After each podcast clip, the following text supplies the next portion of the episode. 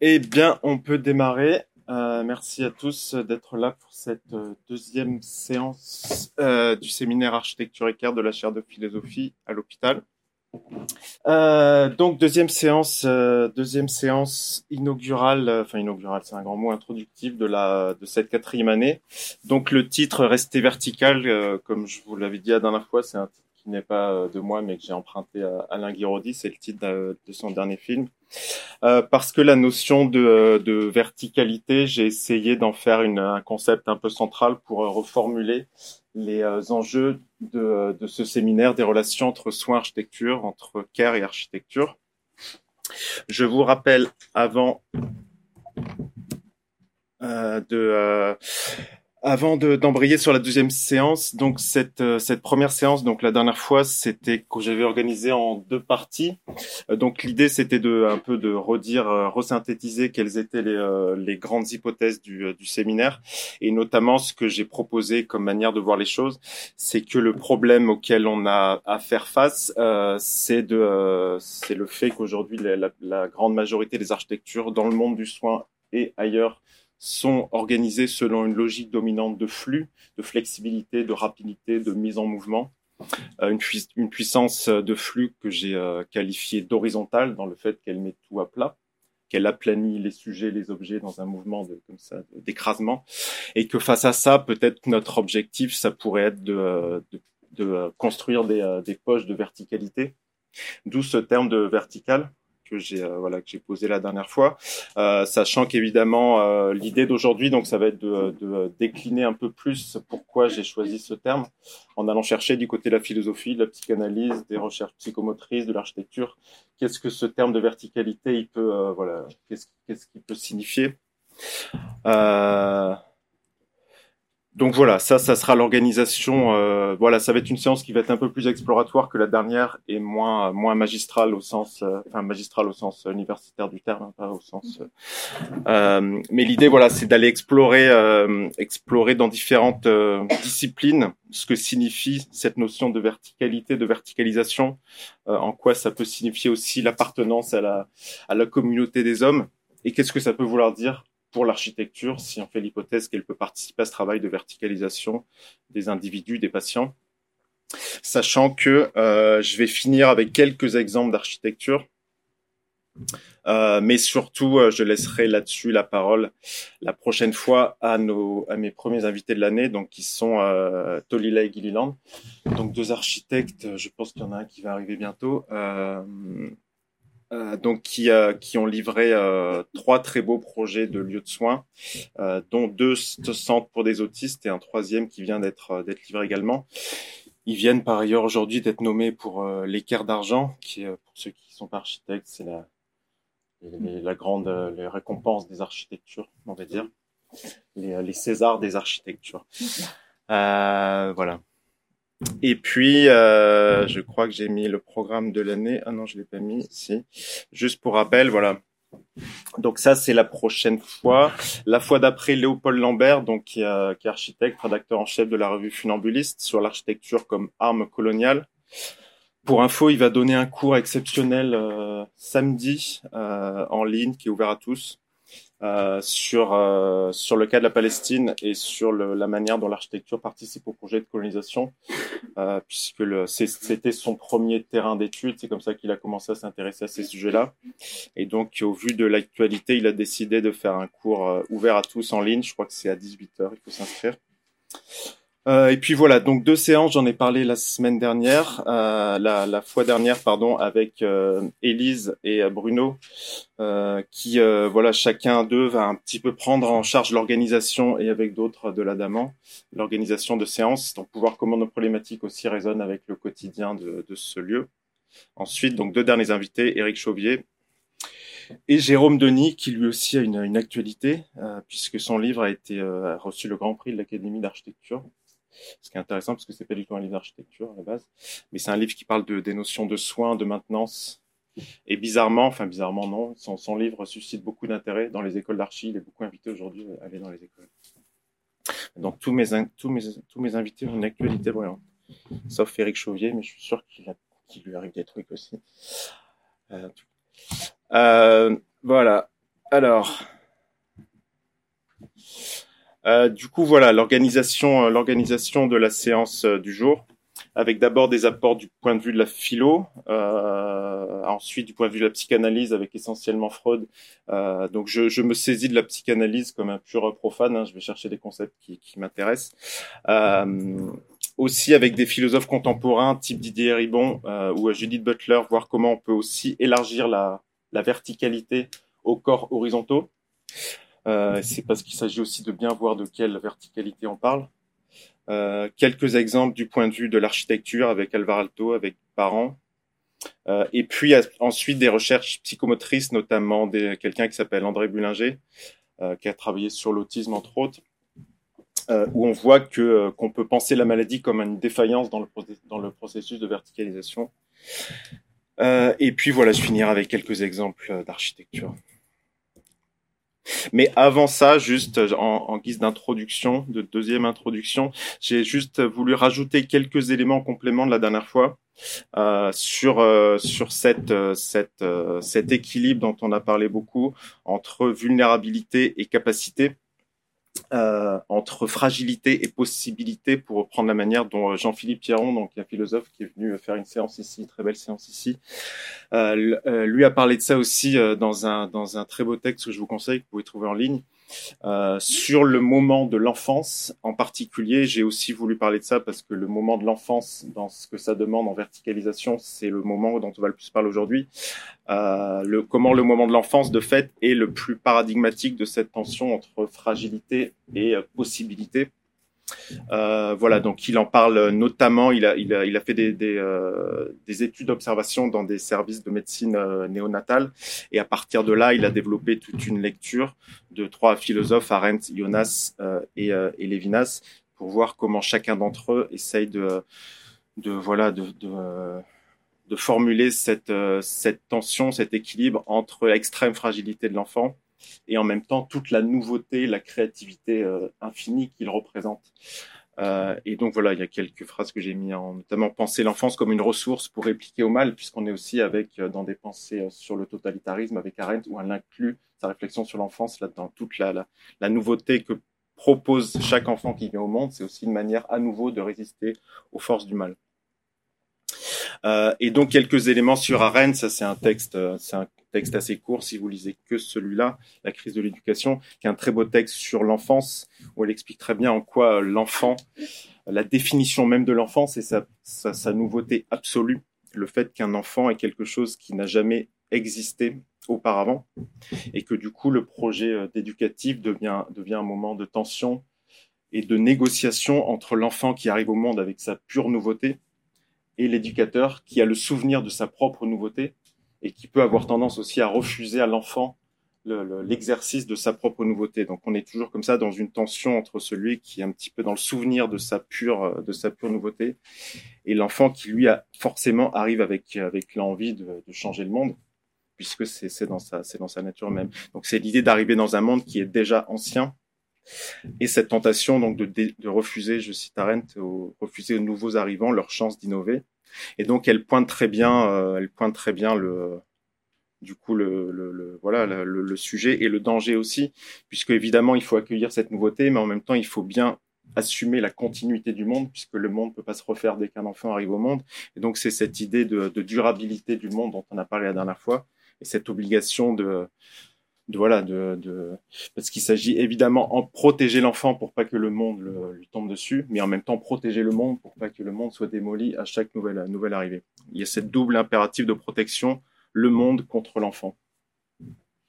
Voilà et ça ça renvoie euh, au-delà de ce que je au-delà de ce texte qui est très beau ça renvoie aussi de manière très concrète à des choses qu'on avait euh, qu'on avait dites la dernière fois par exemple dans le métier de l'architecture, sur le fait que chaque nouvel architecte a, envie, et c'est euh, légitime, de, de, faire du neuf, de réinventer sa discipline, de casser ce que d'autres ont fait avant et de faire du bâtiment neuf. Et nécessairement, on sait aujourd'hui que maintenant, vous êtes face à d'autres problématiques où vous devez de plus en plus faire avec le monde qui a été construit par les autres euh, précédemment. Euh, et puis une autre référence euh, sur le sujet euh, de l'enfance et même le premier moment de l'enfance qui est celui de la naissance, où là on est vraiment dans le plus radical euh, le plus radical moment de la nouveauté et en même temps la fragilité. Avec, j'en ai, j'en avais parlé il y a quelques quelques mois avec Gunther Anders, qui, celui qui explique que le, le problème de l'homme, c'est le rejet de son, le fait qu'il est, qu'il n'est pas autonome, qu'il, qu'il, qu'il ne peut pas vivre sans le soin d'un autre. Donc c'est le rêve de l'homme self-made man qui aimerait se faire tout seul et qui aimerait vivre sans le soin des autres. Et le pire pour cet homme-là, c'est le, le, premier rejet, c'est celui d'être né, puisque forcément, il, il, doit sa naissance à quelqu'un d'autre, à savoir sa mère, évidemment. Donc, il y a d'emblée une dépendance à un autre individu qui est pour l'homme d'Anders le pire de tout. Et c'est cette, euh, cette, euh, cette dépendance ultime-là l'homme, le self-made man, aimerait, remettre en question. Et c'est d'ailleurs ce qu'avait fait, euh, j'en ai parlé dans une séance l'année dernière ou d'avant, c'est d'ailleurs ce qu'avaient fait les Grecs en déplaçant la maternité de la mère vers la Terre et la Terre devenait cette espèce de, puissance de vie. Euh, donc on se débarrassait comme ça de la mer et l'homme athénien pouvait enfin être un homme qui se faisait tout seul. Et puis on trouve des choses euh, très similaires dans un texte de Paul Ricoeur que j'avais évoqué un petit peu aussi, qui est un penseur important du soin. Euh, soi-même comme un autre, où il explique aussi que la naissance, euh, ma naissance n'appartient n'appartient appartient plus à l'histoire des autres qu'à la mienne. Et de même, ma mort appartient plus à l'histoire des autres euh, qu'à la mienne. Bref, c'était quelques rêves en plus sur ce sujet-là. Ensuite, donc sur euh, sur euh, sur la verticalisation, donc j'ai essayé de rassembler pas mal de choses pour pour qu'on ait plein d'éléments pour pour réfléchir sur ce terme. D'abord quelques éléments sur la verticalisation en en philo, en partant de la philo, on va dire de la philo classique, de la philo des antiques, des anciens. Euh, par exemple, Platon, bon, évidemment, c'est le premier, qu'on met, met, un petit peu au début, au début généralement l'histoire, avec cette pensée de la verticalité qui est très première dans la philosophie des anciens, euh, sachant qu'elle qu'elle est rattachée à quelque chose qui c'est pas du tout ce qu'on va retrouver aujourd'hui. C'est la dimension cosmologique euh, cosmologique de la de la de la verticalité, c'est-à-dire que la constitution on pense l'homme comme vertical parce que ça reflète la structure verticale du cosmos euh, et ça correspond à cet homme qui a envie de, de s'arracher de sa condition de terrestre et de rejoindre de rejoindre les étoiles, de rejoindre la vie de l'esprit, d'être dans une dans une dimension de transcendance. Euh, et donc c'est l'homme qui se pense comme un être cosmique détaché des contingences terrestres, pour être euh, clair. Et il y a une image très célèbre de Platon, l'image de la plante céleste. Penser l'homme comme une plante, mais avec ses racines plantées dans le ciel, avec les étoiles, avec les cosmos.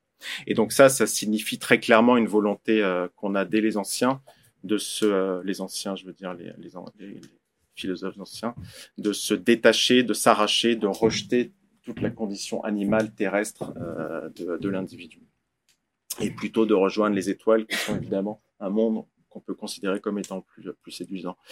Et ça, je vous rappelle aussi Martin Nussbaum qui a expliqué là-dessus comment le comment il y avait déjà une, discussion entre guillemets chez les Grecs entre cette volonté de, rejoindre le cosmos et au contraire cette volonté de, s'attacher, ça c'est plutôt Aristote, aux contingences, aux terrestres et au risque aussi qu'il y a euh, dans le fait de vivre sur la Terre.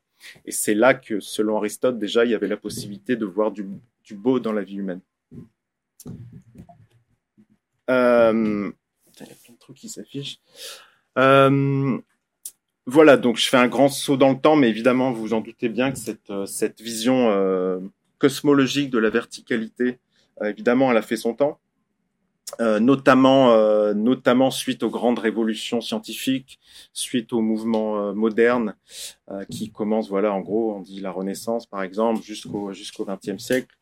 Donc voilà, après, je cite Kurt Bayertz, donc il y a une érosion de cette représentation du monde cosmologique, avec notamment des, pensées qui vont plutôt avoir tendance, au fil du temps, à penser l'homme en relation avec son milieu, Évidemment, c'est comme ça aujourd'hui qu'on voit les choses, plutôt qu'en relation avec les étoiles et avec le cosmos. Avec surtout le moment euh, euh, clé de la révolution euh, darwinienne, où on comprend que les choses ne sont pas euh, comme elles sont pour des raisons euh, métaphysiques, mais elles sont comme elles sont parce qu'elles sont le résultat d'un processus d'adaptation. Et donc la station verticale est devenue une caractéristique contingente qui est le fruit d'une évolution, d'une stratégie d'adaptation des espèces à leur, milieu. Mais n'empêche que la verticalité, c'est ça qui est intéressant, malgré cette, cette espèce de relativisation, euh, elle va complètement rester comme un concept euh, central.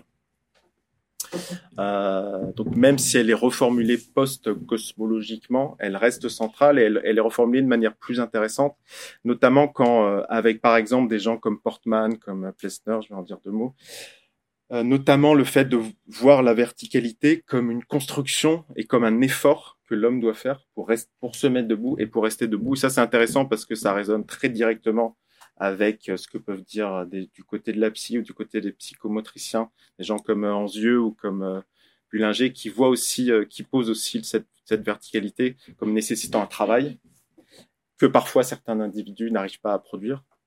Et donc il y a cette idée de changer la, de passer de la verticalité comme un privilège euh, que seul l'homme a, à voir la verticalité comme un travail, comme un effort, mais que seul l'homme peut avoir aussi. Et donc ça, c'est voilà, ça c'est des gens comme Portman. Je l'ai remis parce que j'en avais parlé. Euh, euh, c'est l'une des références d'un texte euh, génial de Sloterdijk. Euh, tu dois changer ta vie, dans lequel il s'appuie sur sur Portman, qui est l'un de ceux qui analysait 19e entre 19e et 20e tous ces gens-là, qui tout tout ce qu'on sait aujourd'hui sur le fait que l'homme arrive au monde incomplet, fragile, cette espèce de d'immaturité, de néothénie, tous ces concepts-là. Portman, c'est l'un de ceux qui a notamment cette formule, l'homme comme un infirme de la prématurité. Euh, on trouve ça aussi, on trouve ça aussi chez Plessner, euh, qui en fait, ça c'est des gens qui sont un peu entre zoologie, biologie, philosophie, sont un peu dans des croisements, ce qu'on appelle l'anthropologie biologique aussi, ce genre de discipline. Et puis quelqu'un, euh, quelqu'un de passionnant qui est Erwin Strauss, qui est aussi entre neurologie et anthropologie, qui a écrit un livre qui s'appelle euh, Die Aufrechte Haltung, pour ceux qui parlent allemand, donc ça veut dire le, fait de se tenir euh, droit, la posture euh, droite euh, où il explique, il explique que la posture, la verticalité n'est jamais acquise et que la verticalité en plus, elle comporte certains risques, notamment le risque de tomber. Euh, notamment, il a cette phrase voilà, celui qui euh, celui qui est debout est menacé de chute et nous n'avons pas la sécurité de l'animal. Donc, il y a aussi l'idée qu'à la fois c'est certes un avantage de se mettre debout, mais c'est aussi un risque par rapport aux autres qui sont pas debout. Donc, on voit aussi une espèce d'ambivalence qui se met en place par rapport à ce, fait de se mettre debout, avec l'idée aussi que certains ne, ne, vont pas tenir debout. Et puis euh, l'autre ça c'est un peu plus tôt dans l'histoire, mais c'est euh, envisager la marche, la station verticale, comme une chute qui est constamment interrompue. Et ça, évidemment, là-dessus, ben euh, voilà, évidemment, on pense à Giacometti, qui est celui qui a le plus euh, représenté cette station debout comme quelque comme un équilibre qu'il faut toujours re, recentrer. Donc on est en permanence en effort pour, pour tenir la station verticale, euh, comme s'il fallait une énergie formidable pour qu'il puisse tenir debout. Et puis on trouve aussi une formule magnifique chez Bachelard euh, dans L'air et les songes. Une des premières peurs, c'est la peur de tomber. Et donc une des plus grandes, la plus grande des responsabilités humaines, c'est la responsabilité de notre verticalité. Il y a des choses un peu aussi euh, dans le même genre sur les ambivalences de cette verticalité. Euh, vous comprendrez à la fin, enfin quand, quand on arrivera à... En fait, tout ça, tout ce que je vais développer pendant la première 30-40 minutes, c'est intéressant parce que euh, quand on arrive au, moment où on comprend qu'on comprend aujourd'hui un certain nombre de pathologies, un certain nombre de conditions, comme euh, comme une défaillance dans la verticalité, comme tous ces cette partie de la population humaine qui eux ne rentrent pas dans tous ces schémas. C'est pour ça que ça vaut le coup de creuser un peu sur d'où viennent toutes ces idées-là. Euh, Blumenberg, donc là on est au XXe siècle, avec il, pointe une autre ambivalence de la verticalité, qui est euh, la verticalité, c'est aussi pour lui l'avantage, l'avantage évolutif par rapport aux autres espèces, c'est que ça permet à l'homme de voir un peu plus loin que les autres, donc de sentir arriver le danger euh, de plus loin. Donc ça lui permet de fuir en, de fuir en avance voire idéalement d'éviter la fuite, d'éviter le corps à corps, d'éviter le contact avec l'autre. Et donc ça, c'est un peu aussi d'ailleurs la verticalité telle que l'avait euh, récupéré euh, Alain Guiraudy quand il parlait de la verticalité de l'homme face à euh, l'horizontalité euh, du loup. Euh, mais aussi, il y a aussi une, une, ambivalence là aussi, puisque, et ça on le trouve dans un autre texte, mais que cette, cette stature un petit peu supérieure, elle a aussi un risque, c'est que forcément on est plus, on est vu par les autres, donc on se fait aussi repérer. Voilà, donc là aussi on voit comment le, comment c'est aussi une, négociation qui s'est passée dans l'évolution. Pour un moment, c'est dit que c'était quand même le meilleur, le meilleur compromis, c'était de se mettre debout par rapport aux avantages versus inconvénients, c'était quand même mieux.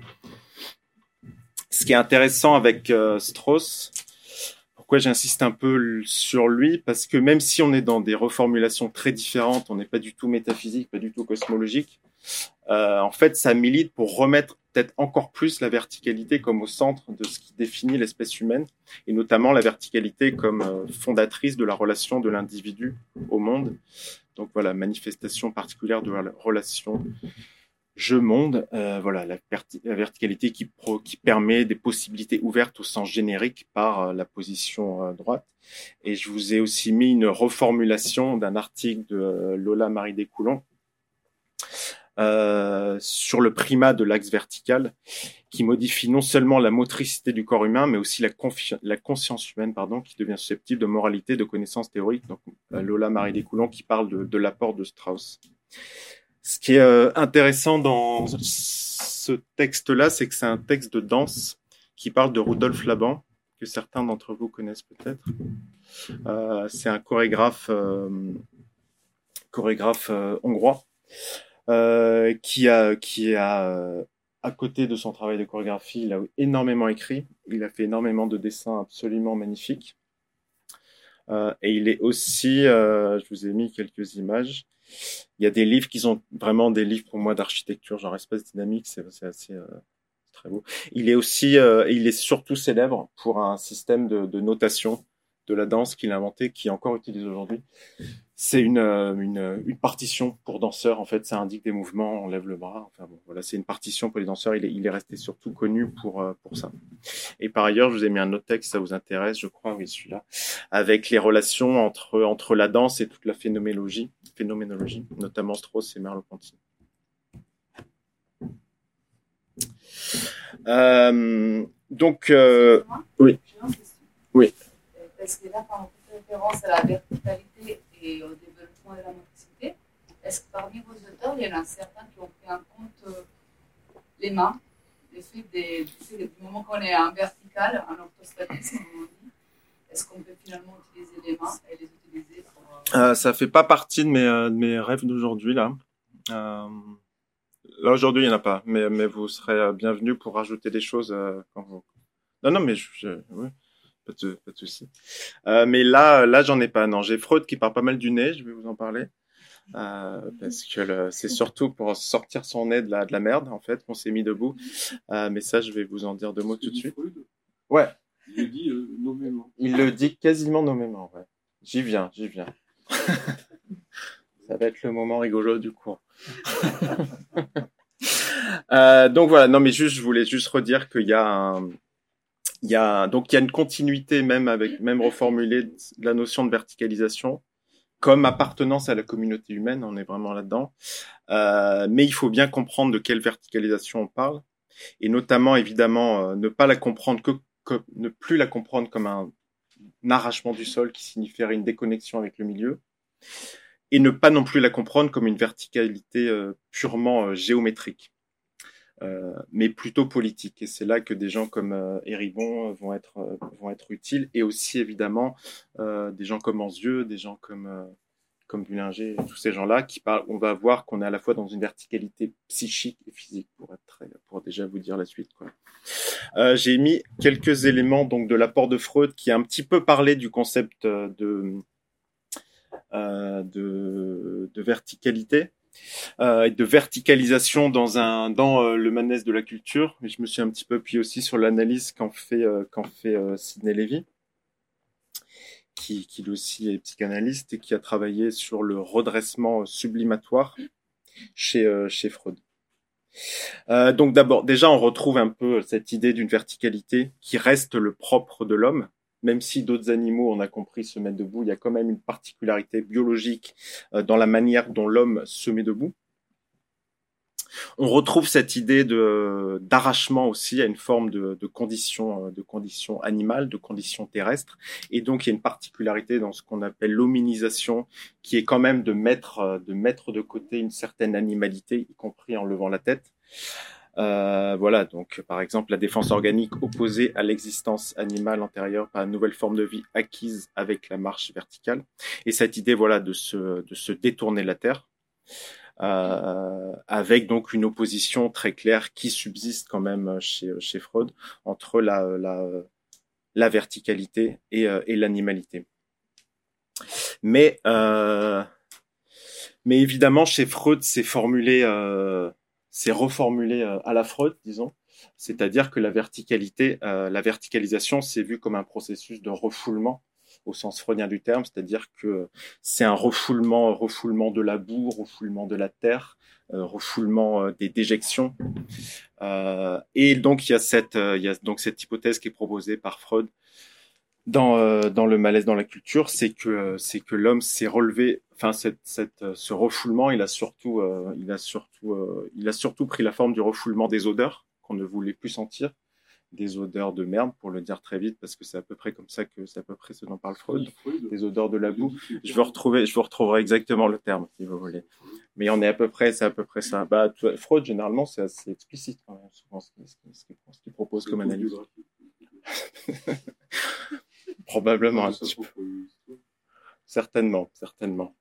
Et, euh, et il y a aussi tout un tout un tout un tout un truc assez assez particulier qui est développé par Freud, c'est qui montre comment cette cette verticalisation elle, elle, est aussi liée à une transformation des pratiques sexuelles et que ça va avoir des, ça va avoir des conséquences très sociales. Euh, C'est-à-dire que euh, le, le, sens olfactif, euh, pour le dire rapidement, participait beaucoup à la manière dont les partenaires sexuels se trouvaient. Euh, c'est-à-dire en reniflant en gros le derrière des autres, pour être très clair. Et euh, ça, c'est vraiment chez Freud, par contre. Ça, c'est, euh, littéralement. Et puis, quand les hommes se mettent debout, donc le sens olfactif n'est plus tellement sollicité pour aller chercher des partenaires et pour les actes sexuels. Et les hommes se retrouvent, se retrouvent les organes génitaux visibles par tout le monde. Ce qui veut dire que chaque individu peut devenir une source de désir pour l'autre, puisqu'on est, un petit peu à nu. Donc il y a une transformation comme ça des excitants, on va dire. C'est pas le bon mot, je pense, mais, mais vous voyez ce que je veux dire. Et, euh, du coup, il y a une conséquence qui est, proposée par Freud, c'est que du coup, pour pas que sa femme se fasse draguer par tous les mecs autour, il décide de la garder auprès d'elle, ainsi que ses enfants. Et du coup, c'est comme ça que naît la structure familiale, euh, la structure de la famille. Donc il y a comme ça une conséquence sociale du fait que les hommes se mettent debout et à nu, c'est que du coup ils se mettent en petits groupes pour pour garder un petit peu quand même de, de voilà pour pas que tout le monde euh, tout le monde se saute sur tout le monde quoi. Donc c'est une manière aussi avec Freud de de voir que cette verticalité, euh, elle n'empêche pas un attachement très concret à la surface terrestre, euh, et que du coup l'homme reste reste vraiment les pieds les pieds dans la boue, et que cette verticalité elle a une conséquence vraiment dans la création des cellules familiales. Et puis il y a des choses qui sont euh, qui sont beaucoup plus importantes à mon avis chez Freud. Euh, et ça, c'est ce que l'analyse qu'en propose euh, Sidney Levy. C'est c'est à partir de la de, du texte verti, du euh, mot verticalisé qu'utilise Freud, le mot Aufrichten, où euh, Levy explique que ce mot est beaucoup plus complexe euh, que sa traduction française de, de, de verticaliser, de lever. puisque ça signifie ça signifie se lever, mais ça signifie aussi lever l'autre. Donc il y a une, comme ça une solidarité qui se fait entre la, verticalisation et le fait d'aller lever l'autre qui, qui est au sol. Donc comme s'il y avait une solidarité comme ça des, verticalités. Donc c'est à la fois un verbe qui, un verbe qui, se, qui concerne soi-même et en même temps un verbe altricial, pour prendre ce mot que j'avais emprunté à, à Laïr la dernière fois, qui est vraiment dans la relation à l'autre. Et puis c'est même mieux, le verbe aufrichten, il peut aussi signifier consoler c'est-à-dire et donner du courage et réconforter. Donc on peut même élargir la verticalisation au fait de consoler celui qui lui n'arrive pas à se à se mettre relever, relever l'autre, relever l'autre, et même l'aider s'il n'arrive pas à se relever et être avec lui quand il n'arrive pas à se relever. Donc il y a tout ça qui est contenu dans la verticalisation freudienne. Donc là on voit qu'on arrive dans des choses qui sont beaucoup plus euh, beaucoup plus euh, beaucoup plus riches. Et puis, je, je, j'avais envie de le de signaler. Euh, Sidney Levy termine son, son texte euh, de manière très actuelle en, euh, en, en, mentionnant ce que, ce que pour lui signifie ce que peut être un déni total de verticalité euh, de l'autre euh, avec la technique du pliage. Euh, qui est une technique utilisée par les forces de police pour immobiliser certaines personnes en mettant les mains comme ça, euh, où c'est vraiment empêcher l'autre, le pliage, ça s'appelle. C'est de plier l'autre. Le fait de plier l'autre. Ouais. Et euh, Lévy finit là-dessus en expliquant en quoi cette pratique est un déni total de la verticalité et donc de l'humanité de celui qui se retrouve, qui se retrouve plié. Euh, un autre texte que j'ai utilisé qui parle du, euh, du rite de Levana, qui est, euh, ça c'est la version grecque, parce que j'ai pas trouvé de représentation de la version euh, romaine. Le, rite de Levana, du Levaré, c'est la version, euh, la version romaine, et c'est une reprise d'un rite qu'on trouve en, en Grèce.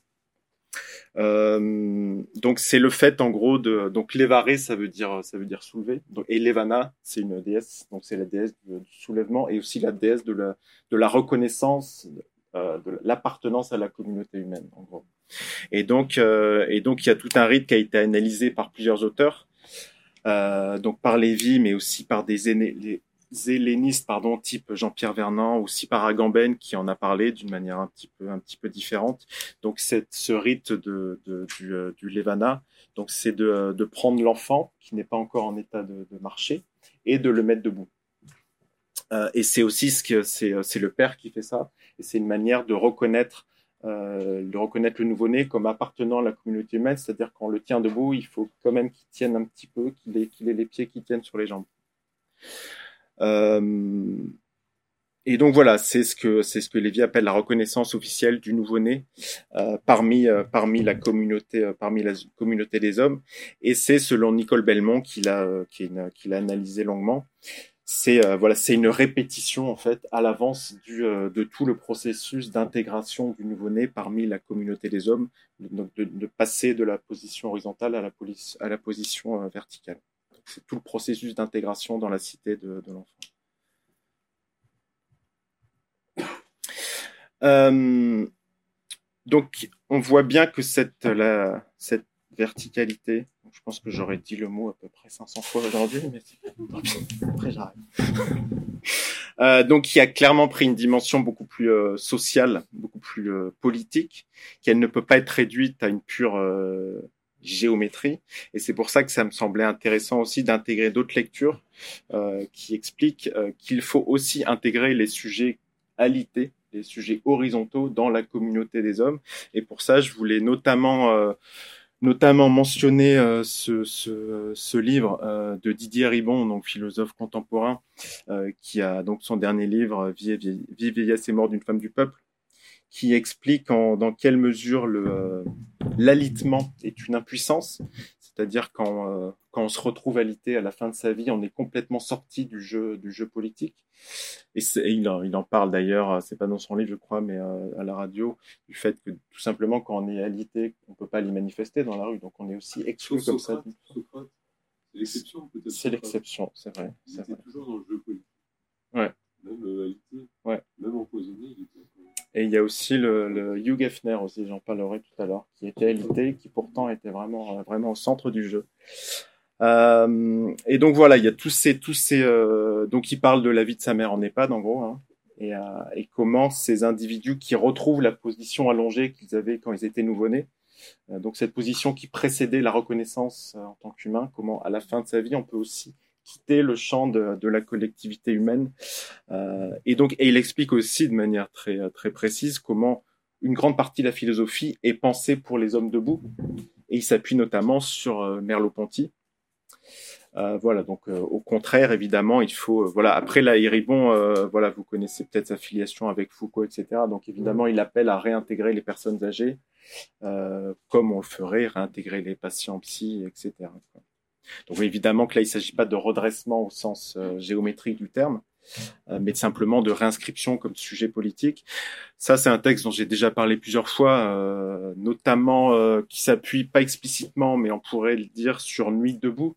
Et rien que le terme Nuit debout est intéressant, puisque le debout dont on parle, c'est celui de la nuit, alors que les individus, ils étaient plutôt assis sur la place de la République, voire allongés quand c'était Occupy Wall Street. Et donc, euh, j'en ai déjà parlé la dernière fois, mais euh, Butler euh, propose de fait que voilà, ces individus qui mettent en acte publiquement, qui exposent leur vulnérabilité à des conditions infrastructurelles défaillantes.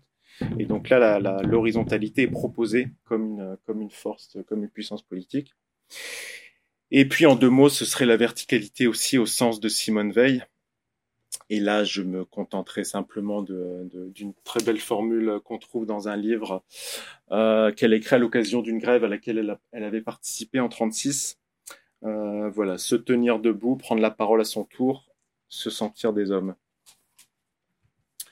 Et donc, en fait, on voit qu'on a... Euh, en fait, la verticalité dont on parle ici, c'est aussi la critique d'une autre forme de verticalité pour être, mais je pense que vous l'avez déjà, déjà à peu près compris. Euh, donc c'est on, s'oppose aussi à la verticalité du redressement, plutôt du dressage, euh, pour proposer autre chose. Euh, de euh, voilà là pour là ça va être la partie partie triviale pour pour nos jeunes amis archi. Mais donc Alvar Alto qui a, qui a donc qui a vraiment pensé l'architecture pour des habitants alités. Donc Alvar Alto, donc voilà un architecte finlandais assez célèbre, notamment pour le sanatorium de Paigno qui est son grand chef-d'œuvre donc qui est qui a une figure assez assez ambiguë parce qu'il est dans une dans la continuité d'une vision euh, moderniste de l'architecture comme un outil de guérison. Euh, voilà, je n'ai pas traduit la phrase, mais j'imagine que tout le monde est capable de le, faire. Donc le principal ob objectif du bâtiment, c'est de fonctionner comme un instrument médical. Euh, mais, avec un déplacement de regard que propose Alto, sachant que lui aussi, quand il a commencé à réfléchir à ces projets-là, il était lui-même malade et allongé, et donc il a compris aussi comment, un peu à la manière de Merleau-Ponty qui avait pensé la philo pour les gens debout, comment l'architecture avait toujours été pensée pour les gens debout, et comment quand on est allongé, tout d'un coup, l'espace, on sent qu'il n'a pas été fait pour nous. Euh, et donc il va déplacer son regard et proposer l'homme horizontal comme nouvel habitant type de son architecture. Il y a des très beaux croquis euh, qu'il a fait. Euh, voilà, l'homme vertical versus euh, l'homme horizontal. Et donc le projet de Pamio, il est dessiné pour pour pour l'homme horizontal, avec des conséquences très très concrètes. Hein. Il y a des déplacements, notamment des des éclairages pour pas se la prendre en pleine poire quand on est allongé. Un truc qui paraît qui paraît assez simple, mais, mais qu'il fallait quand même que quelqu'un le propose. Euh, baisser la lèche de la fenêtre pour que quand on est euh, allongé, on puisse quand même avoir la vue sur l'extérieur, sur les arbres, sur la forêt, etc. Et, euh, et pour le pour le plaisir, je vous ai mis deux autres détails d'Alto qui n'ont pas grand chose à voir avec l'horizontalité, mais euh, mais Alto était très fort en détail et notamment celui-là que j'adore, qui est une poignée de porte qui a été pensée pour ne pas qu'elle s'attrape dans la dans la manche du euh, du médecin, de la personne qui vous la porte. Et aussi ce détail célèbre d'un lavabo qui, euh, qui est dessiné pour ne pas faire de bruit quand l'eau coule, euh, parce qu'il y avait souvent deux patients dans la même chambre, donc quand allait se les mains, il fallait pas réveiller l'autre. Donc c'est euh, un noiseless wash basin pour reprendre le terme anglais. Et donc ce qui est intéressant, c'est que c'est exactement ce qu'on essaye de faire ici euh, et ce que je proposais la dernière fois en toute fin de, séminaire, c'est de, euh, penser le, le, lieu, de penser, d'imaginer qu'on peut rebâtir toute une pensée, une pratique de l'architecture à partir du lieu de soins en s'adaptant à, euh, à, un habitant idéal qui serait euh, celui le plus faible, pour reprendre le, terme qu'utilisait euh, celui qui est dans la plus faible position, pour reprendre le terme qu'utilisait Alto. Et donc lui, il a très bien dit, il a très bien fait qu'à partir d'un travail pour des, pour des patients affaiblis, c'est toute une pensée de l'architecture qui se remettait, qui se déplaçait un peu pour prendre ce, cet habitant-là comme l'habitant type modèle, et c'est lui dont il faut satisfaire les, les besoins et les demandes. Donc c'est vraiment penser le lieu de soins comme lieu zéro, voilà, donc lui très bien, il explique hein, comment travailler avec ces gens, avec ces gens-là, ça lui a permis de, euh, voilà. Avec un exemple très connu, par exemple, c'est la, la fameuse chaise de, de, Paimio, donc qui est, qui est un modèle euh, connu, donc qui a été pensé initialement pour favoriser l'ouverture de la poitrine, puisque c'était les tuberculeux hein, dans le sanatorium. Et c'est évidemment devenu un modèle de design qui aujourd'hui coûte une fortune et que tout le monde s'arrache. Donc on voit comment un modèle pensé pour quelqu'un qui avait une difficulté respiratoire, c'est devenu un modèle complètement canonique du design euh, que tout le monde voulait avoir. Je vous ai mis deux autres références sur des, euh, sur des euh, architectures pour habitants alités. Il y a Béatrice Colomina, donc historienne, théoricienne de l'architecture, qui est venue faire une intervention dans ce cours il y a, il y a deux ans. Donc, qui fait, qui développe depuis plusieurs années tout un travail sur le lit comme, première architecture. Elle a notamment refait il y a quelques mois au Centre Pompidou, en reprenant très, euh, en reprenant très explicitement une performance célèbre de John Lennon et de Yoko Ono, qui avaient fait de leur lit un espace de protestation politique. Euh, il y a tout le travail de Preciado, qui a travaillé avec Colomina au début de sa carrière, euh, et qui a notamment écrit un, livre, euh, puisque Preciado est architecte à l'origine, écrit un livre à partir du lit de Hugh Hefner, donc le fondateur de Playboy, qui avait la particularité de passer toutes ses journées dans son lit. Euh, et il a écrit un livre qui s'appelle Pornotopia, qui parle pas que de ça, mais qui, s'appuie sur cet homme, sur la puissance aussi de cet homme dans son lit. Et puis des très belles euh, choses qui viennent de Pérec dans Espèce d'espace sur le lit comme un comme l'espace individuel par excellence, comme l'espace élémentaire et comme l'espace qu'on pourrait pas nous prendre. Donc ça, je vous laisse mettre ça en relation, si vous voulez, avec le, le virage ambulatoire et tous ces lits qu'on nous enlève. Euh, chez Pérec, le lit, c'est euh, c'est l'espace élémentaire et c'est celui que même l'homme le plus criblé de dettes a le droit de conserver. Euh, je vous laisse lire tranquillement cette, euh, cette très belle citation.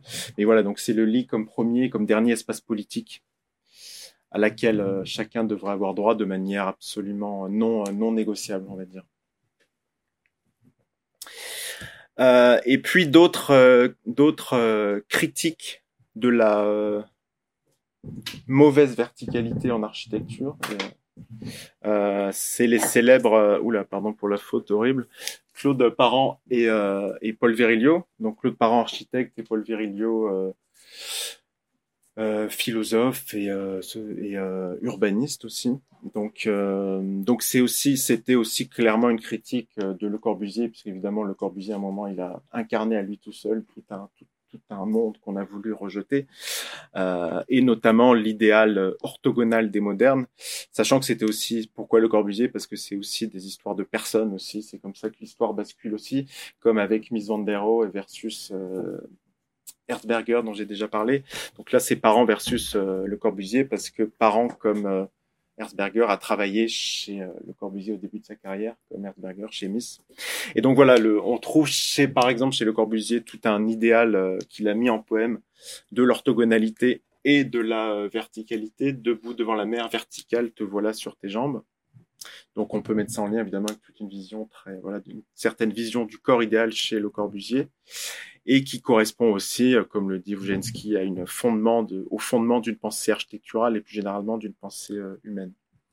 Et puis donc il y a Parent et Virilio qui sont euh, donc qui sont arrivés, euh, qui ont fondé ensemble une, une, une agence euh, qui est devenue un peu mythique qui s'appelle Architecture Principe, après avoir travaillé chez euh, chez Le Corbusier. Et donc eux deux, ils se sont ils se sont attelés à une critique de l'orthogonalité, à la fois de l'horizontalité, euh, qui est euh, voilà qui sont l'horizontalité la verticalité qui sont presque pensées comme des euh, comme des constructions comme des voilà vraiment de la culture de masse et presque qui tiennent presque de la puissance de mort.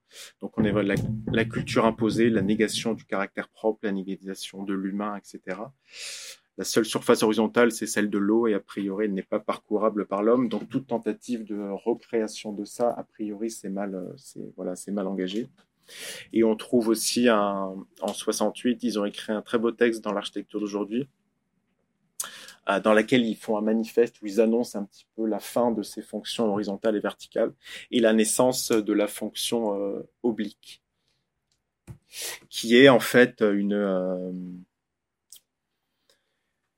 en fait, il s'agit de d'appeler l'homme à se à vivre sur des plans inclinés, pour le dire très vite, et donc à se mettre en mouvement et donc à se remettre à vivre. Donc voilà, le, le, Il s'agit de la surrection sauvage de l'action de l'homme sur la terre, une horizontale qui se soulève, la douceur, etc. Ainsi, les choses de l'architecture rejoignent euh, les choses de la vie. Et donc, c'est intéressant parce que c'est à nouveau solliciter, euh, solliciter, euh, solliciter un effort pour rester debout sur un. Donc, c'est créer un déséquilibre et obliger l'habitant à, être en permanence dans une situation d'effort pour rester debout. Donc, en d'autres termes, on déplace la verticalité de l'architecture elle-même à l'habitant. L'architecture, elle, elle essaye de, de, de, de mettre l'habitant en danger pour que lui se tienne, se tienne debout. Euh, et puis oui, cette très jolie phrase aussi, euh, combien de fois faudra-t-il répondre que l'homme n'agit que dans le déséquilibre permanent, dans la projection de son poids, dans le porte-à-faux? Donc ça, ça a donné des, euh, des voilà pour les non-architectes de la salle qui connaissent pas cette iconographie absolument sublime de parents. Euh, donc ça a donné euh, une infinité de dessins absolument sublimes où il explique très concrètement comment ça comment ça fonctionne et comment ces dispositifs sont faits. Il y a un tableau de Marcel Duchamp qui représente ça. Ah bon? Le, le nu descendant un escalier. Ah, je, je Qui regarde. compose le mouvement de la marche. Ok. Marcel Duchamp. Oui, oui, Un je, je connais. disparu, euh, À l'époque, le nu descendant un escalier. Marcel Duchamp décompose le mouvement d'un manière cubiste, le mouvement du marcheur. Personne n'a compris son tableau quand il a. On pensait qu'il était fou. Bah, eux, on leur a un peu dit la même chose C'est le aussi. cubisme en mouvement, en quelque sorte, qu'il a imaginé. Ce tableau a, totalement incompris. Euh, Je regarderai, on regardera tout à l'heure. descendant. Euh, et puis voilà, ils sont allés assez loin dans leur dans leur représentation puisqu'ils sont allés jusqu'à imaginer des, euh, des environnements et des villes entières reconfigurées euh, reconfigurées autour de cette de cette de cette fonction oblique. Et puis c'est des choses qui, ça j'en ai déjà parlé la dernière fois et une fois avant aussi, c'est quelque chose qu'on peut mettre en lien avec ces, architectes que j'aime particulièrement, Arakawa et Jeans, qui aussi cherchent à créer des environnements qui déstabilisent euh, leurs habitants. Et c'est à l'habitant de se d'être toujours en tension pour essayer de rester debout. Euh, voilà, avec des dessins qui euh, qui sont assez intéressants à mettre en vis-à-vis de, parents parce qu'on est vraiment dans des choses très très très très proches. Donc c'est un couple euh, américain, américano. euh, et, euh, et je vous ai mis quelques. euh, ils ont aussi écrit beaucoup de textes qui sont absolument extraordinaires, euh, que je vous conseille euh, chaudement, notamment un livre qui s'appelle euh, euh, voilà le corps architectural. Je sais pas pourquoi je l'ai mis en, anglais, il est traduit en français. Euh, ils ont des références qui sont très belles aussi. Ils parlent notamment de. euh, ils ont une invention qui est l'escargome. Donc c'est la traduction française de human snail. Donc c'est l'homme escargot. Euh, et pour eux, c'est l'habitant idéal de, de l'architecture qu'ils imaginent, c'est-à-dire l'homme qui se déplace avec sa maison, comme l'escargot qui se déplace avec sa coquille. Donc pour eux, il y a dans cette fusion entre entre l'habitant et son architecture, il y a quelque chose de très idéal qu'ils essayent de, de reproduire à une plus grande échelle, sachant qu'ils s'appuient là-dessus sur un, un poème de Francis Ponge, l'escargot où il explique comment ça peut être une gêne de se trimballer avec sa maison, euh, mais comment à un moment aussi ça peut être utile. Euh, ils ne s'en plaignent pas et finalement ils en sont bien contents et cela valait bien la peine. Et ce qui est d'ailleurs intéressant chez chez Ponche, c'est qu'on retrouve un sujet qu'on manipule tout le temps ici, c'est le c'est aussi comment euh, comment euh, cette situation-là est une exposition à la fragilité de fait. Euh, et dès qu'on se met en marche, on se rend fragile puisqu'on se, on se met à nu devant, devant, devant, dans l'environnement. Dans l'île mystérieuse, dans le film d'après Jules Verne, on voit le capitaine Nemo qui sort de l'océan avec un bigorneau sur les épaules. Sans confirmer votre théorie, il a un trident à la main. Comme Bah, décidément, on aurait dû préparer le un sans. Prochaine fois, je, prochaine fois, on parlera avant le cours. Comme ça, j'aurai plein de réponses en plus. Euh, voilà, donc l'escargome, dès qu'il s'expose, il marche. Et donc, euh, et donc, ils aboutissent à une très belle définition de l'architecture. Euh, donc, comme quelque chose qui, comment j'ai essayé de le traduire, un cadre qui permet au sujet, à aider le sujet à se, tenir en place, à se maintenir en place. Autrement dit, aider le sujet à, euh, à devenir une personne, à devenir un sujet. C'est leur formule, euh, devenir une personne, passer d'organisme à personne. Euh, donc c'est-à-dire devenir un sujet, devenir humain. En fait, ils ont transformé le, vous voyez, ah mais vous voyez pas en fait en bas, ils ont transformé le mot personne en verbe. Donc, un organisme that persons, c'est un organisme qui personne, c'est-à-dire qui devient personne. Donc, ça a été traduit en français par personner. Euh, donc, c'est l'idée de, aussi que le fait de devenir humain, ça devient une action aussi. Qu'on, qu'on, voilà, personner, ça veut dire ça.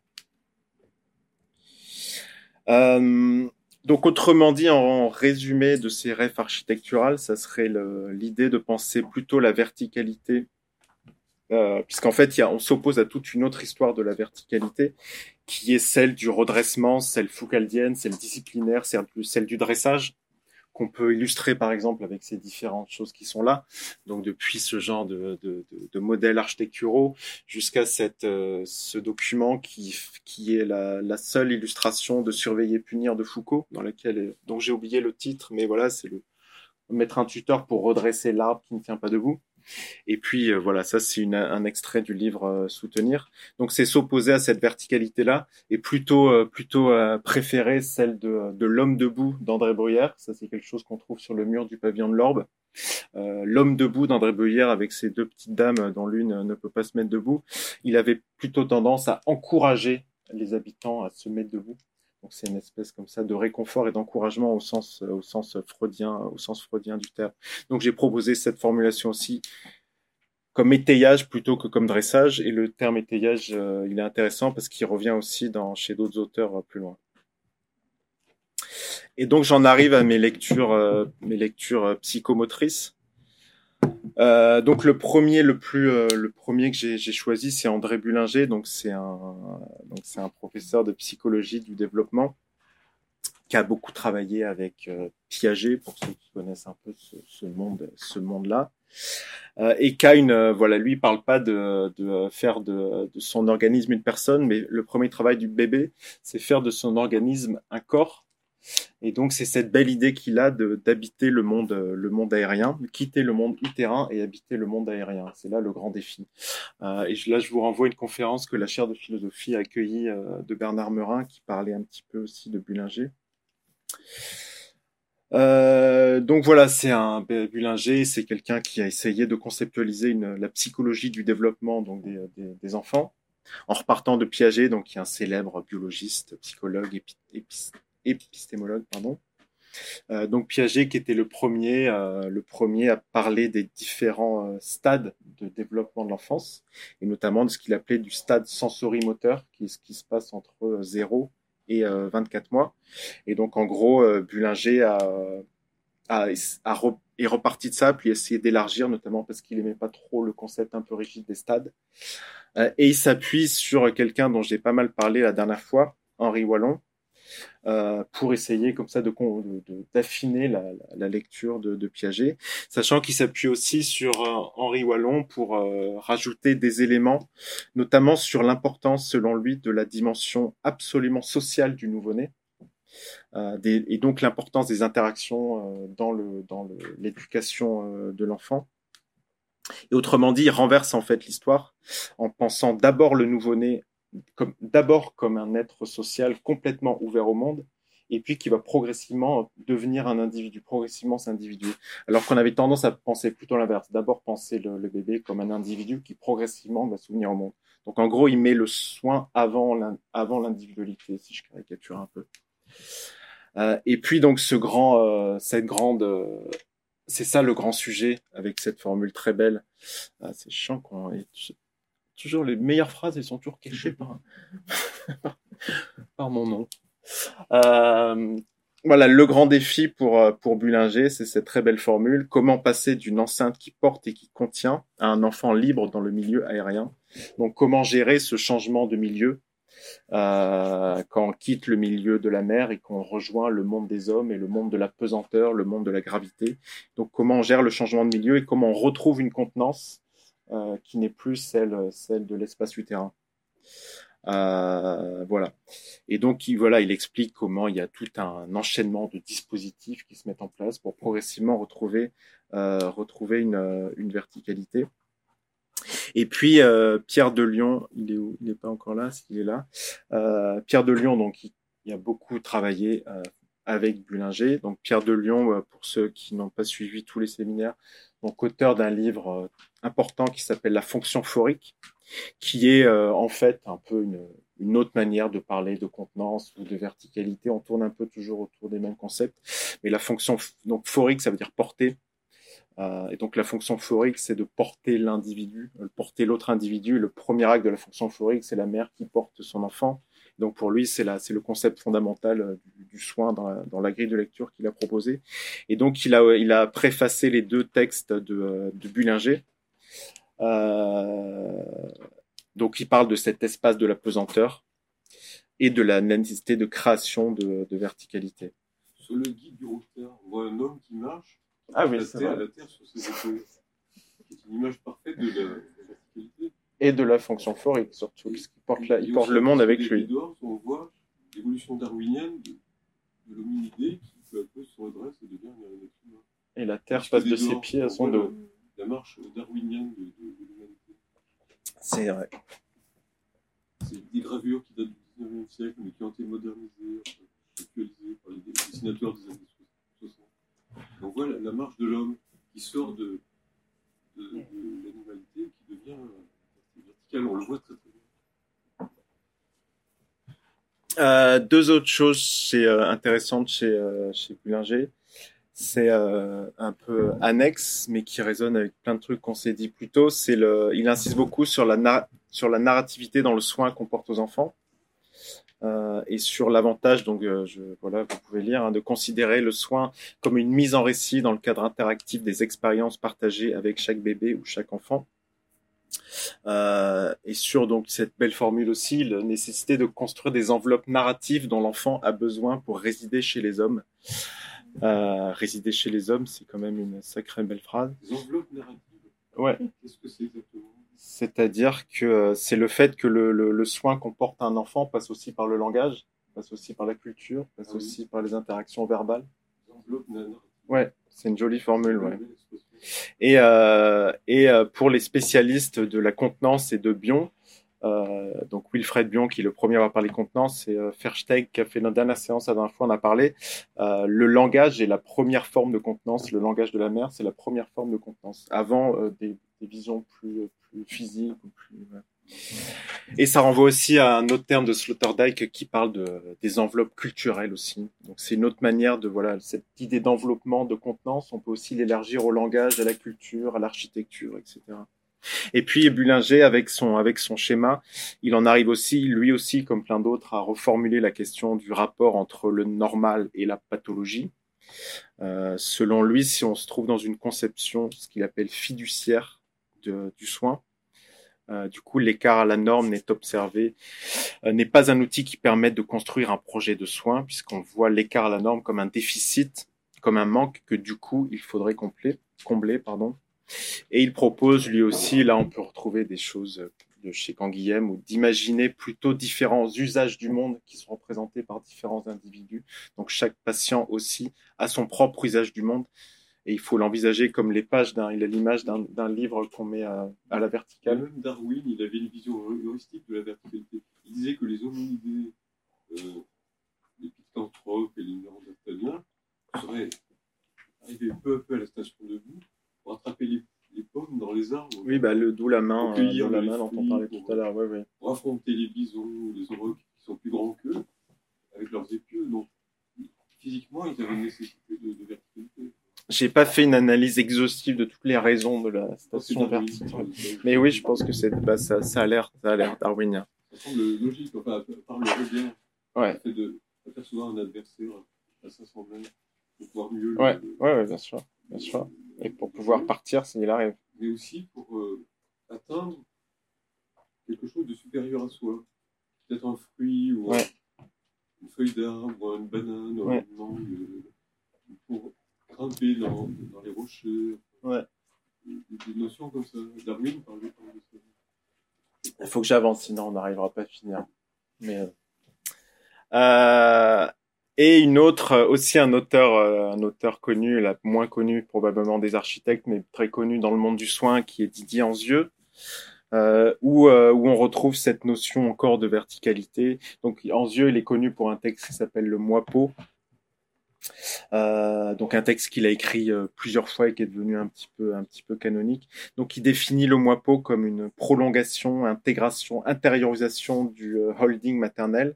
Donc comme voilà, l'enfant doit continuer à tenir tout seul, mais sans la paroi utérine, même sans les bras de la mère. Donc c'est comme ça cette espèce de, partie de la mère qui a été intériorisée. Et donc l'idée du moipo, c'est cette fonction de l'individu euh, qui se développe dès qu'on arrive au monde et qui permet à, à tenir le bébé comme un objet, euh, comme une entité fermée, délimitée par sa peau. Et donc il y a une, il y a une identification évidemment entre le moi comme entité psychique et la peau comme entité physique. C'est ce qu'il appelle le moi-peau. De même que la peau enveloppe tout le corps, le moi-peau enveloppe tout l'appareil euh, psychique.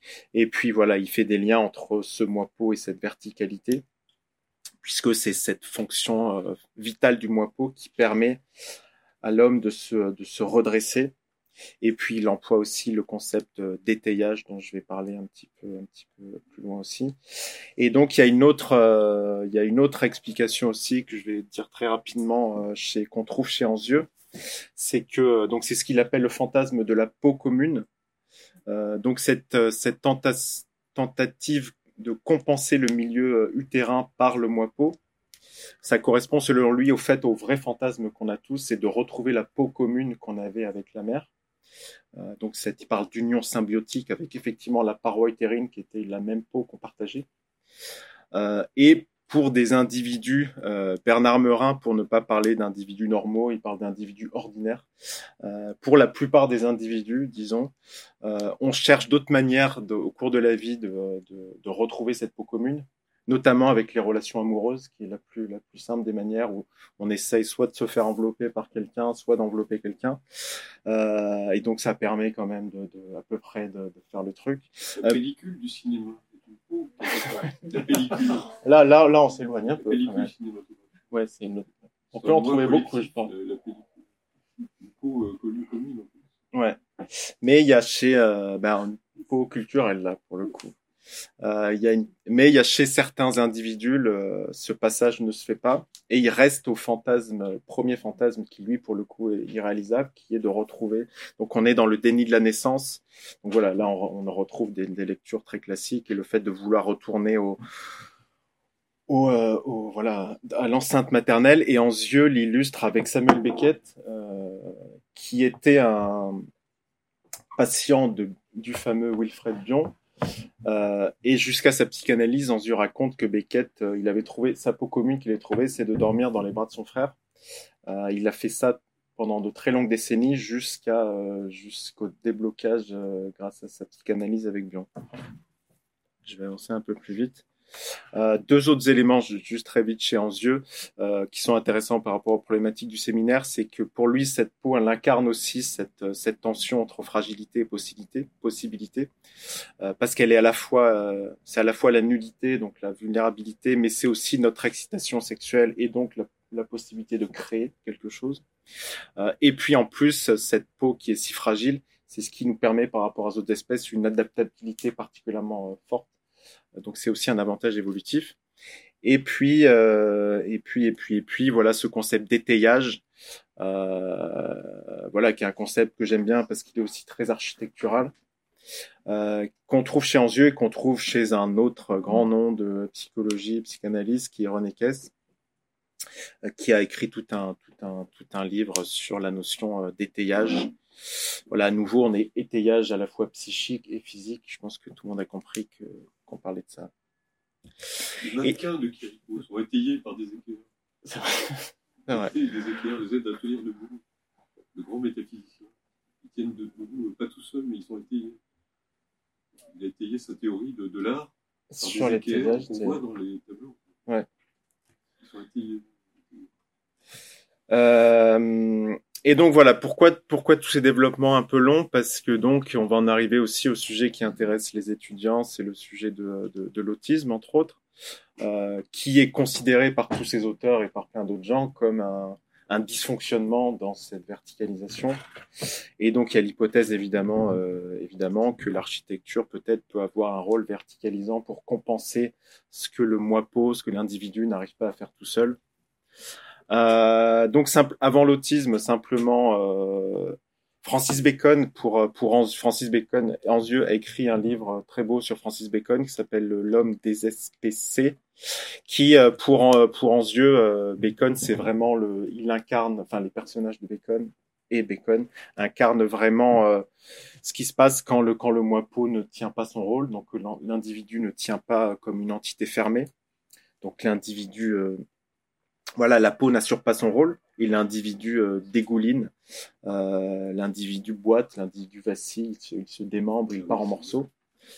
Euh, et donc voilà, il incarne tout à fait pour yeux vraiment l'incarnation la, plus précise du trouble de la maintenance, du support, de ce à quoi la chair et l'esprit peuvent s'adosser pour se dresser. Et il a une autre formule particulièrement violente c'est l'homme en vidange de son humanité. Euh, et puis il écrit aussi un texte sur, euh, tout le monde se retrouve, sur Bacon, Beckett et Bion, euh, qui sont selon yeux voilà, trois représentations chacun dans leur discipline de ce moi, de ce moi morcelé et de la personne qui est expulsée de son être. Et il a cette formule de désespécé, donc il emprunte à Beckett, donc qui a plusieurs sens, mais qui est l'homme qui quitte son espèce, donc quitte aussi son, humanité. Donc c'est un exil comme ça de, l'espèce humaine. Euh, et puis il y a euh, quelques éléments aussi en bonus sur euh, sur la boiterie, parce qu'il se trouve qu'en plus euh, Bacon en a fait une représentation euh, via le personnage d'Oedipe, euh, donc Oedipe le boiteux. Là, j'ai trouvé ça dans un numéro de la revue Thérapie psychomotrice qui était consacré à ce sujet-là. voilà, avec une relecture par Christian Robineau du mythe d'Oedipe par le biais de la boiterie et de ces individus qui n'arrivent pas à se tenir debout. Euh, et puis aussi quelques éléments sur l'épilepsie. Pourquoi? Parce que ça, on la considère on l'a considéré comme euh, comme une comme la maladie de la chute, euh, notamment par Temkin, qui est un grand un grand professeur de médecine américain, qui a écrit un livre qui s'appelle The Falling Sickness, donc la maladie de la chute. où il a cette, cette idée d'une, de l'épilepsie comme une injure faite à la verticalité de l'homme. Et puis, euh, euh, il analyse notamment ce tableau euh, de, Raphaël, donc au début du XVIe, donc qui s'appelle Transfiguration, avec évidemment Jésus en haut qui monte au ciel, et en bas toute une foule d'hommes, dont la représentation par Raphaël d'un enfant épileptique qu'on voit ici. Et euh, donc il explique avec une certaine analyse picturale du tableau, notamment des lignes, etc., qu'on retrouve entre les individus, qu'on pourrait considérer aussi ce, tableau comme la, rédemption, de l'enfant épileptique. Donc c'est dans cette espèce de redressement spirituel et transcendantal que le Christ arrive à mettre en place. Peut-être que c'est un espoir qui donne aussi à cet enfant de se mettre à son tour debout. Et puis la problématique, on l'a déjà un peu dit, mais la problématique du, euh, il y a, l'enfant qui n'arrive pas encore à se mettre debout et puis il y a les personnes âgées qui se remettent à qui se remettent à tomber. Euh, donc là-dessus voilà on retrouve comme ça des, des parallèles entre le défaut de verticalisation qu'on n'a pas encore acquis ou qu'on perd à la fin de sa vie euh, et là-dessus euh, je vous renvoie à cet article dont le une formule m'a bien plu. Euh, le fauteuil comme espace de la verticalité, c'est un article, euh, un article qui parle de, notamment des, euh, des, pratiques de danse en EHPAD où les, on danse avec. Aujourd'hui, c'est des choses qu'on fait beaucoup, où les danseurs viennent danser avec des, des, résidents qui sont, qui sont en fauteuil. Et donc surtout sur l'autisme, les troubles du spectre de l'autisme, comme on dit désormais. Donc voilà, plusieurs, tous ces auteurs hein, ont, réutilise toute cette idée de pesanteur, de gravité pour pour analyser euh, en quoi euh, voilà ce que l'autisme fait euh, comme une lutte contre la pesanteur plutôt que comme une une appropriation de la pesanteur, mais comme une lutte qui n'est jamais qui n'est jamais gagnée.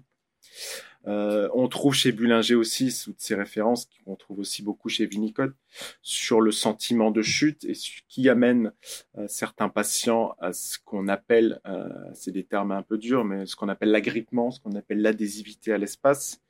Délion parle de l'angoisse archaïque de tomber dans un puissant fond. Et puis un autre texte euh, que je vous invite à lire, d'ailleurs je ne sais pas si les, étudiants l'ont lu, un texte de Didier Houzel, qui est un autre médecin euh, qui parle beaucoup d'autisme, qui écrit un texte s'appelle L'enfant autiste et ses espaces, où lui aussi revient sur euh, ce qu'il appelle l'hypothèse de la catastrophe autistique pour expliquer pourquoi les, euh, euh, enfants autistes tournent en rond en allant, toujours chercher les murs. C'est ce qu'il appelle l'hypothèse de la catastrophe autistique en reprenant les termes à quelqu'un d'autre. Avec cette idée, tout se passerait pour ces enfants comme si la prise de conscience de leur séparation avec leur mère avait été vécue comme un arrachement catastrophique, etc. Et donc c'est surtout l'idée qu'on retrouve aussi chez Winnicott que l'effondrement que les enfants craignent, en fait, c'est en fait ils ont ils, ils, euh, craignent de revivre un effondrement qui a déjà eu lieu. Et ça, c'est ce que Winnicott aussi explique très bien. Dans la crainte de l'effondrement, en fait, euh, l'effondrement qu'on craint, il a déjà eu lieu. Et on est simplement dans la peur de la, de la redite. Et donc voilà, c'est la peur de revivre ce. C'est Winnicott et c'est Ouzel. Winnicott dans un texte très très court qui s'appelle La crainte de l'effondrement, où il explique que, qu'on ne fait que craindre ce qui s'est déjà passé. Et il élargit ça à toute une analyse d'ailleurs. De, de, c'est pas que les, les enfants qui, qui tombent. Et puis voilà, d'où, euh, d'où, et puis je vais finir sur des choses beaucoup plus simples, sur des, quelques exemples, euh, mais d'où des, voilà, la nécessité de dispositifs de contenance euh, pour ces individus qui n'arrivent pas, qui n'arrivent pas forcément à se tenir debout tout seuls, à la fois psychiquement et physiquement. Donc voilà, Bullinger en parle, hein, l'importance du milieu. Après, on pourrait trouver plein d'autres rêves, mais comment le milieu peut participer à ça. Euh, fonction contenante de l'architecture, avec aussi quelque chose qui est intéressant et qu'il faut déjà d'emblée, c'est parce qu'il y a aussi une, forme de, de prudence et d'alerte chez, chez, chez Bullinger, la nécessité de ne pas concevoir uniquement l'espace le, comme un, un, truc dans lequel on peut s'envelopper, parce qu'on est juste dans la reproduction d'un truc, mais au contraire l'envisager comme un trampoline sur lequel on peut comme ça euh, forcer l'individu, forcer c'est pas le bon mot, mais à se, à se, à se mettre debout. Donc j'ai, euh, pour terminer, j'ai mis quelques exemples de après, vous avez peut-être vu dans vos recherches des différentes, euh, des différentes choses. Euh, D'abord des, euh, des, exemples. J'ai repris cette formule fauteuil espace de la verticalité avec un exemple très connu qui, qui, qui, a quelque chose d'assez effrayant aussi, qui, a été inventé donc par Temple Grandin, qui est une, autiste américaine, qui est zoologiste, je crois, qui est une professeure aux États-Unis, spécialiste du développement animalier, qui a inventé ce qu'elle appelait la, la, machine à, holding, la squeeze machine ce qui est un peu ambigu dans sa, dans, dans, dans sa forme, c'est que c'est inspiré des euh, ce qu'on appelle le travail aberré à affairer pour les pour les vaches, là, les trucs dans lesquels on se met, euh, ce qui donne à l'image, euh, ce qui donne à l'objet une image un peu un peu déstabilisante euh, pour les bovins. Euh, mais voilà, donc c'est cette idée de créer des, des dispositifs mobiliers pour pour refaire pour ce qu'on appelle aussi une machine à câlin pour refaire un enveloppement comme. Comment? Rassembler étreindre, rassembler, exactement. Euh, avec, sachant qu'elle en a décliné beaucoup, avec aussi une, une designer avec laquelle elle a travaillé, donc là c'est déjà un peu moins, un peu moins angoissant. Euh, il y a une version très récente qui a été faite et très belle par une, par une, par une designer française qui s'appelle Alexandria, Alexia Audrin, qui s'appelle fauteuil à étreindre, euh, le fauteuil auto. Avec là, l'idée, c'est quelque chose qu'on va retrouver dans, le, dans ce que je vais montrer juste après. C'est euh, l'idée que c'est le euh, que c'est l'utilisateur qui a la main et qui peut demander au dispositif de se de se de se refermer. Ça, c'est important parce que ça fait écho à, des, à tout un débat entre contention versus contenance, toutes les toutes les polémiques qu'il y a eu sur la pratique du packing ou comment l'enveloppement, à un moment, c'est quelque chose qu'on impose à un patient. Qu'évidemment, c'est des sujets hyper complexes et la chaire travaille beaucoup là-dessus sur euh, comment imaginer de la contenance plutôt que de la contention. Évidemment, c'est très compliqué. Euh, et donc, une idée très simple, c'est que c'est l'utilisateur lui-même qui déjà se met dedans et appuie sur le bouton et ça se ferme. Ce qui change quand même un peu la, un peu la donne. Ça, ouais. Celui-là? Oui, il est à maison de l'autisme, ouais. En réalité, la chose la plus intéressante de ces fauteuils, est justement le moment où c'est vide et l'utilisateur va le regonfler. C'est justement avoir le feedback de cette euh, idée de, de contenance mm. peut, sur laquelle on est autonome, qu'on mm. peut expérimenter mm. par expérience plusieurs fois. Et ça, c'est assez, assez important pour la détente, quand on va au niveau tonique émotionnel. Quand on a fait expérimenter. Vous pouvez aller à la maison de oui, j'en je, parlerai dans une seconde. Oui.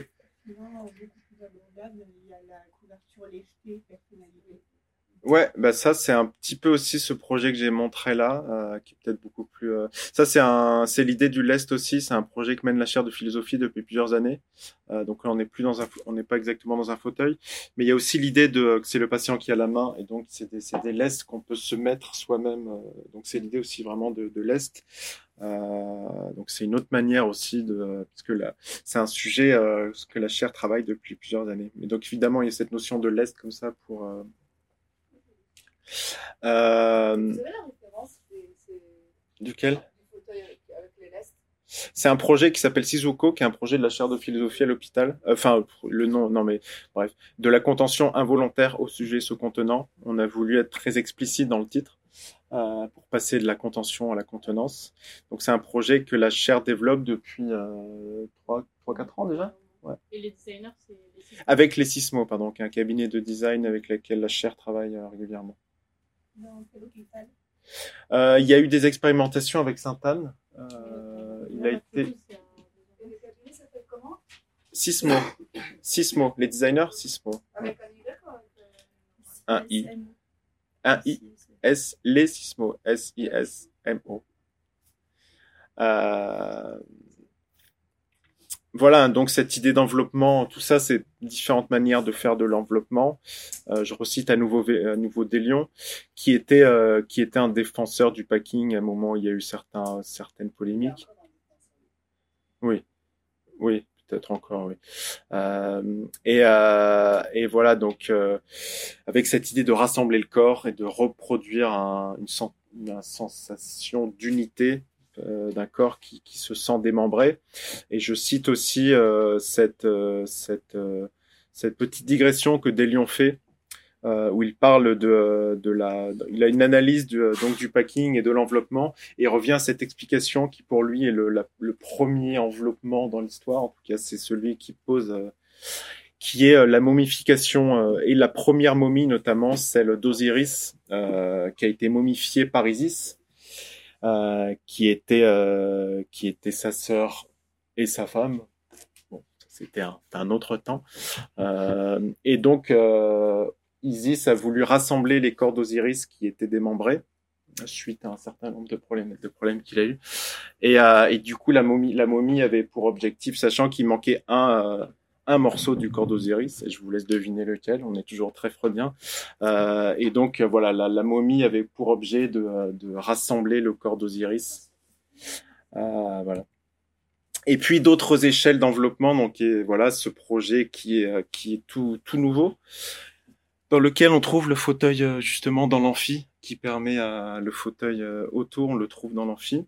Donc ça c'est un projet qui, qui, est, qui, euh, qui est tout récent, donc qui est Aubervilliers par une architecte spécialisée dans l'autisme qui s'appelle Anne-Sophie Brichy.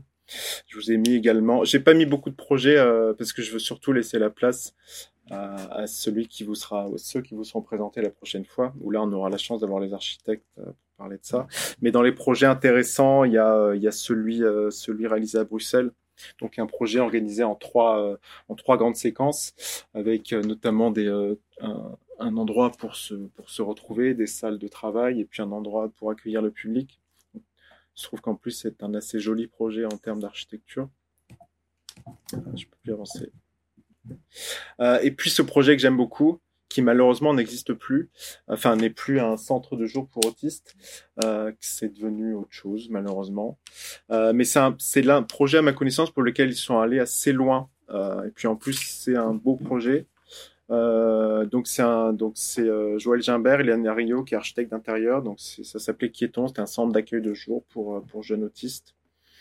Euh, où on trouve euh, on trouve plusieurs choses intéressantes, notamment l'organisation en plan avec une, espèce de circulation comme ça, euh, circulation circulation en boucle, qui permet aussi, je vais en dire deux mots après, la, possibilité d'une visibilité sur un maximum d'espace et notamment éviter le risque pour certains patients d'être surpris par quelque chose qu'ils n'avaient pas vu arriver. Ça, c'est quelque chose qu'on retrouve aussi dans une référence que je vais vous montrer après. Euh, une circulation, euh, voilà, donc on la voit ici avec un. Donc les architectes parlent d'un espace introverti, donc on est vraiment dans quelque chose avec la lumière verticale.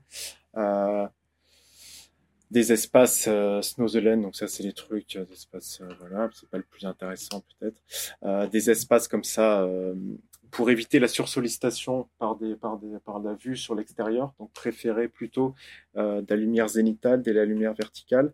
Et puis il manque une, une très belle photo que j'ai qui a sauté. On voyait comment l'espace de circulation aussi, il était traité pour, un- pour insérer des éléments d'information euh, aux, aux- enfants, avec des changements de pente, avec une partie en pisé en terre, avec une forme de matérialité qui permet aussi d'informer les enfants sur où ils sont dans l'espace. Ça a été euh, non, l'architecte était très triste de me dire que ça n'était plus un centre de jour pour Otis. Le bâtiment existe toujours, mais je crois que c'est devenu genre des bureaux. C'est pas rigolo. Euh, je vous signale aussi euh, deux, deux thèses qui ont été réalisées à l'école d'architecture de Lyon par Estelle Demilly et Lucille Legompé sur autisme architecture avec euh, quelques, deux éléments que j'ai euh, rapportés, la notion de perméabilité notamment, c'est euh, c'est la manière selon elle de c'est le, le, le terme qu'elles ont utilisé pour euh, pour conceptualiser cette idée de de créer des espaces qui ne créent pas des, euh, des surprises, c'est-à-dire qu'il faut pas qu'il y ait un bout de mur avec des choses qui se passent derrière. Ça peut être une source d'angoisse ou de panique pour un patient d'avoir un morceau de l'espace qu'il voit pas. Donc c'est comme ça favoriser la réduire la possibilité d'être surpris, surveiller son environnement, etc. Euh, et ça, c'est quelque chose qu'on retrouve dans un autre document. Euh, là, j'ai fait un peu une, revue de littérature hein, sur euh, Magda Mostafa, qui a d'ailleurs réalisé une, une, installation à la Biennale de Venise sur l'autisme, là, il y a quelques mois. Donc, qui a réalisé un guide de autisme friendly design guide où on retrouve notamment cette idée, par exemple, d'encourager plutôt des courbes comme ça qui permettent de voir venir aussi, et puis des murs courbes, et puis ce genre de ce genre de testé la dimension enveloppante de l'escalier? Lequel escalier? Dans l'espace euh, sous-sol, l'espace cuisine, euh, atelier dessin. Et alors? Il y a un petit Ça marche? escalier assez bref qui fait une dizaine de marches. J'ai réussi à dormir dans cet Ah escalier. ben, donc c'est bien. qui, Ah, qui- voilà. qui- qui était très, très amical en fait. J'avais un, un coussin sous la tête. J'ai très fait bien dormi, ça une heure dans cet escalier, roulé en boule. C'était très, très agréable. On pourrait penser que les sont, sont rigides et rectangulaires, mais j'ai très très bien dormi. On essaiera. Non. Non, non, on essaiera pas. Euh, et puis cette idée, euh, cette idée aussi qu'on a dans ces deux thèses et qu'on a aussi chez Didier Houzel, et puis je finirai là-dessus, je crois. Euh, c'est ce qu'il appelle l'immutabilité. Euh, c'est euh, et ça c'est une ça c'est une leçon je, pour, qui peut-être pour moi est l'une des plus importantes. C'est le besoin pour certains patients, pour certains enfants, de, euh, de retrouver l'espace tel qu'ils l'ont vu la dernière fois qu'ils étaient là. Euh, maintenir en l'état l'espace tel qu'il avait perçu la première fois. Donc c'est ce qu'il appelle sameness. Enfin sameness, il emprunte le, le concept à un auteur américain dont j'ai pas noté le nom, que l'on peut traduire en français par immutabilité. Euh, ça c'est quelque chose qu'on euh, qu'on peut euh, on peut relier ça aussi avec euh, Jean Piaget, dont j'ai parlé tout qui parlait d'un stade très important dans le développement de l'enfant, de l'enfant pardon, c'est celui de la permanence des objets c'est-à-dire le moment où l'enfant comprend qu'un objet, son, un objet est toujours là, même quand lui, quand l'enfant ne le regarde plus, n'a plus d'interaction avec l'objet, l'objet continue, il a sa vie. Et donc, si l'enfant se, se retourne vers l'objet, en fait, c'est parce qu'à un moment, il le regarde, il le regarde plus, et quand il le regarde à nouveau, l'objet est toujours là. Donc, c'est comme ça qu'il comprend que l'objet est permanent et qu'il continue à être là. Euh, pour la plupart, euh, la plupart d'entre nous, on arrive à comprendre ça qu'en fait l'objet a une vie et que La table ronde qui est dans la cafétéria. ouais. Il y a une table en verre euh, ronde. Et il y a une, une des places autour de cette table. On sent encore l'empreinte du docteur Azan.